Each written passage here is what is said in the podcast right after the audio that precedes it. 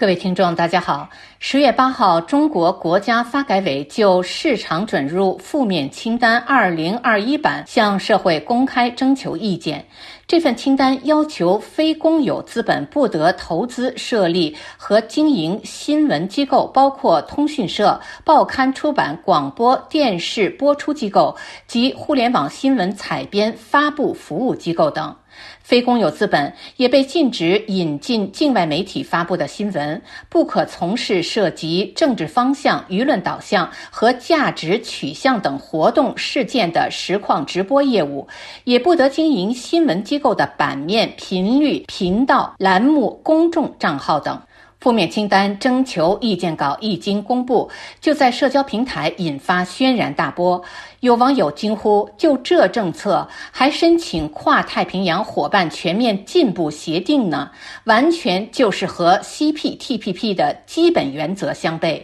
网友 AGO 评点发帖说：“中共国禁止非共产党直接资助的新闻媒体及其报道，进一步破坏言论自由，将使得中国社会与现代文明社会的沟壑愈深，中国人的精神生活更加黑暗窒息。”原中央党校教授蔡霞发帖说。国家发改委前身是国家计划委员会，是实施中共集权统治的重要部门，其权力大到号称第二国务院。计划经济体制下，国家纪委规定所有农工商交通财贸等的生产、流通、交换、分配指标，控制着所有人的生存状况和命运。现在发改委再多一个大权，计划大陆人的眼耳而口，规定大陆人能看到什么、听到什么、能说什么。网友肖夏林发帖说：“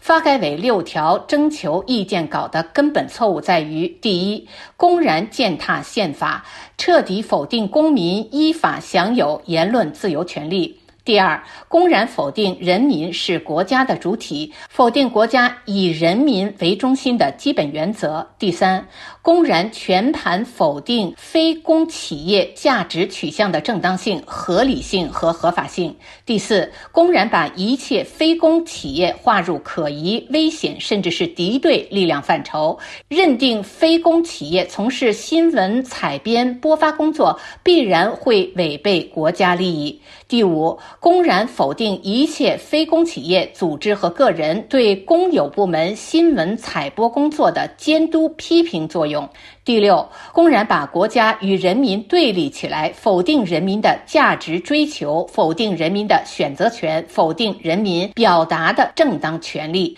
第六。公然认定只有公有部门主办新闻采播才具有正当性与合法性，人为的把公有部门与人民割裂开来。第八，公然丑化国内形势，制造恐慌和敌对情绪。发改委六条思想之僵化，逻辑之混乱，影响之恶劣，令人震惊。一篇题为《非公资本进入新闻业，这才是一盘大棋》的网文这样写道。国家新闻出版总署在二零一零年一月一日发布了《新闻出版总署关于进一步推动新闻出版产业发展的指导意见》，不仅是一份纲领性文件，更明确了新闻出版业未来发展的路线图。其中第二部分第五条提出的政策方针是优化所有制结构，实现以公有制为主体、多种所有制共同发展。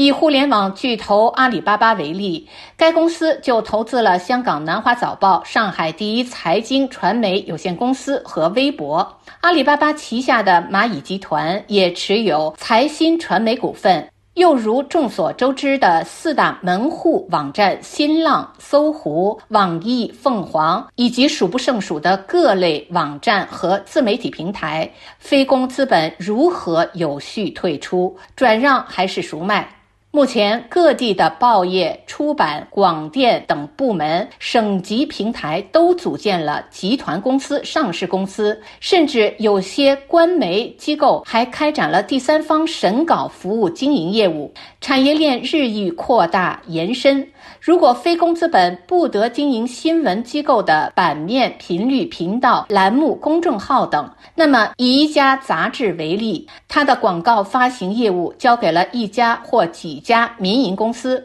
这家刊物是不是成了刊号出租方？而集团制企业的核心业务基本上都注入了上市公司，实现了股权的社会化、证券化，如何在其中剔除非公有资本呢？世界上两百多个国家和地区中，绝大多数新闻传媒机构都是私营的，与我国情况完全相反。若没有相应的解决方案，必然会给一些怀有敌意者落下口实，授人以柄。以大家熟悉的美国新闻业为例，美国有约两千家日报、七千家周刊、一万多家期刊杂志、一万多家广播电台、一千三百多家电视台，还有几万家大大小小、各式各样的通讯社。不过，没有一家公办的官媒，全是是私营机构。这些新闻机构所派往中国的记者，或者他们在中国聘任的工作人员，是否需要遵守禁止违规开展新闻传媒相关业务的规定呢？由上可知，发改委要下好这一盘大棋，确属不易。今后随着信息技术的更新进步。每个人都是媒体的后信息时代正在进入我们生活，而传媒新闻产业却正在日益萎缩，出现了融媒体、多媒体、混业经营的大趋势。我相信发改委对未来新闻传媒产业的变化了然于胸，已经有了改革思路。祝愿发改委下好这盘大棋，并最终成为赢家。以上是今天的微言微语，我是桑宇。